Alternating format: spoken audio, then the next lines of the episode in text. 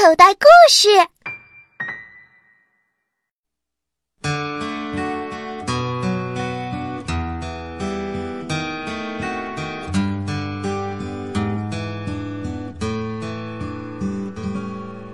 I picked the reddest apple from the tree. It was the finest one that I could see. I saved it all except a bite or two, just for you.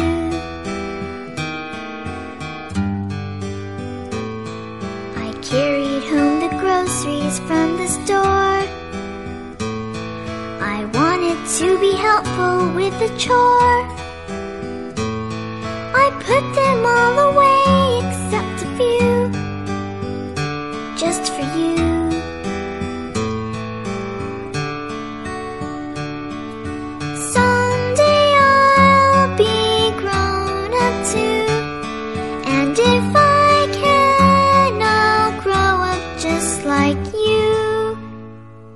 I ate up all my lunch just like you said, but I think there was a little too much bread, and so I left the crust when I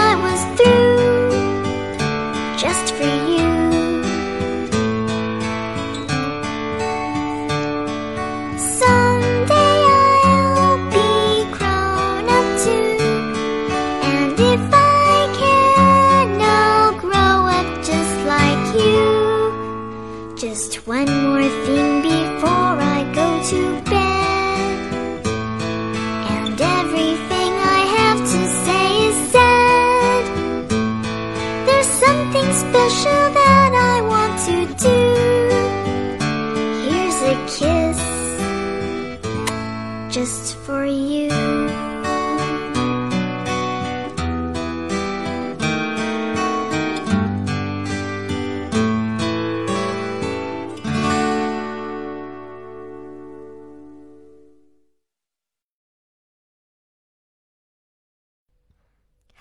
小朋友，你现在收听的内容来自口袋故事 App。